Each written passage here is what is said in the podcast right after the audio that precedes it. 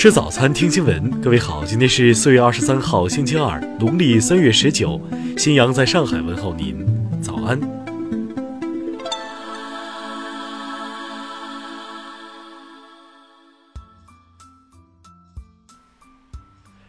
首先来关注头条消息。二十一号。十三届全国人大常委会第十次会议分组审议民法典人格权编草案时，列席会议的全国人大代表李杰、马一德建议将安乐死写入民法典人格权编。李杰说：“重度癌症患者到了晚期的时候，实际上就是阵痛，但因怕担责，镇痛麻醉药品医生不敢给，而此时的患者只想安乐死。”人格权利应有安宁疗法或姑息疗法，人的最终尊严应当受到保护。草案规定，自然人享有生命权，有权维护自己的生命安全和生命尊严，任何组织或者个人不得侵害他人的生命权。在此基础上，马伊德建议，该条款增加关于安乐死的规定。包括人有权依法自主决定是否安乐死，安乐死应采取书面形式，安乐死需相关主管部门审核批准，应当依法严格执行安乐死以及相关刑事责任与赔偿等。听新闻早餐知天下大事。央行表示，目前征信系统升级优化工作仍在进行当中，尚未采集个人水费、电费缴费信息，上线时间并未明确。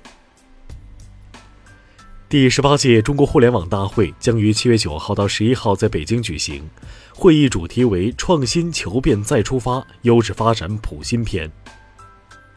报告称，二零一七年中国生态文明指数为六十九点九六分，比二零一五年提高二点九八分，总体接近良好水平。全国各地生态文明发展水平普遍提升。数据显示。二零一八年度，中国出国留学人数总数为六十六点二一万人，与二零一七年相比，出国留学人数增长百分之八点八三，留学回国人数增长百分之八。中国广播电影电视社会组织联合会电视制片委员会日前发布文件，再次强调从业人员严格执行限薪政策，不合规剧目或禁播。昨天，四川乐山女子夜跑遇害案被告人李健因犯故意杀人罪、抢劫罪、盗窃罪数罪并罚，被判处死刑，剥夺政治权利终身。高雄市长韩国瑜昨天透露，最快将在今天发表正式声明，对是否参选2020台湾地区领导人选举进行回应。据中国驻斯里兰卡大使馆昨天消息。二十一号，该国连环爆炸，中国公民确认死亡人数从此前的两人修正为一人，还有五名中国公民失联，五名中国公民受伤。下面连关注国际方面。美国白宫昨天表示，美国将不再向目前正在进口伊朗石油的国家或地区发放制裁豁免，以增加对伊朗的经济压力。美国众议院司法委员会主席纳德勒二十一号表示。国会目前尚未看到完整的穆勒关于特朗普通俄门的调查报告，不排除弹劾总统的可能性。斯里兰卡卫生部长称，该国二十一号的连环爆炸事件是由极端组织 NTJ 策划，爆炸全部由自杀式袭击者实施。亚洲基础设施投资银行昨天宣布，已批准科特迪瓦、几内亚、突尼斯和乌拉圭为新一批成员，至此亚投行成员达到九十七个。昨天下午，菲律宾北部三苗里士省发生六点一级地震，截至发稿，地震已造成五人死亡、多人受伤，另有数人被埋，多个城市建筑物受损。阿拉伯国家联盟成员国外长二十一号说。阿盟成员国在巴勒斯坦问题上不接受任何与国际准则相违背的协议，反对美国政府酝酿的所谓世纪协议。据韩国媒体报道，二十七号，韩方将于板门店举行活动，纪念四二七板门店宣言发表一周年。据法国政府官员二十一号透露。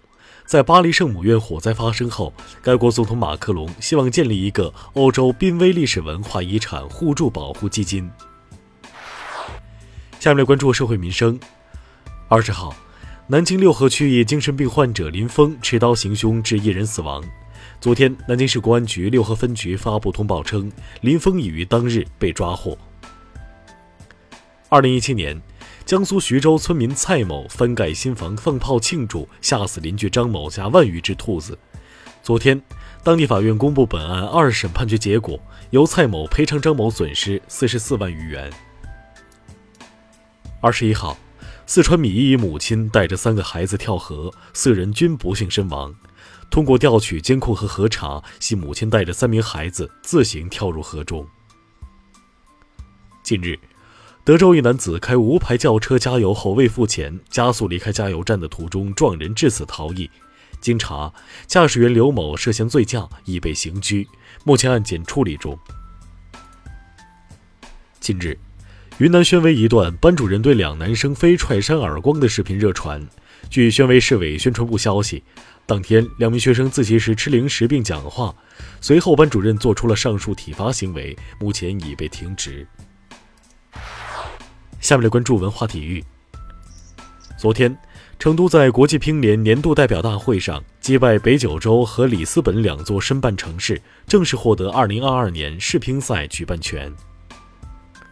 为备战九月的世预赛亚洲区四十强赛，国足将在六月参加与塔吉克斯坦队和菲律宾队的两场热身赛，力争保住世预赛亚洲区的种子身份。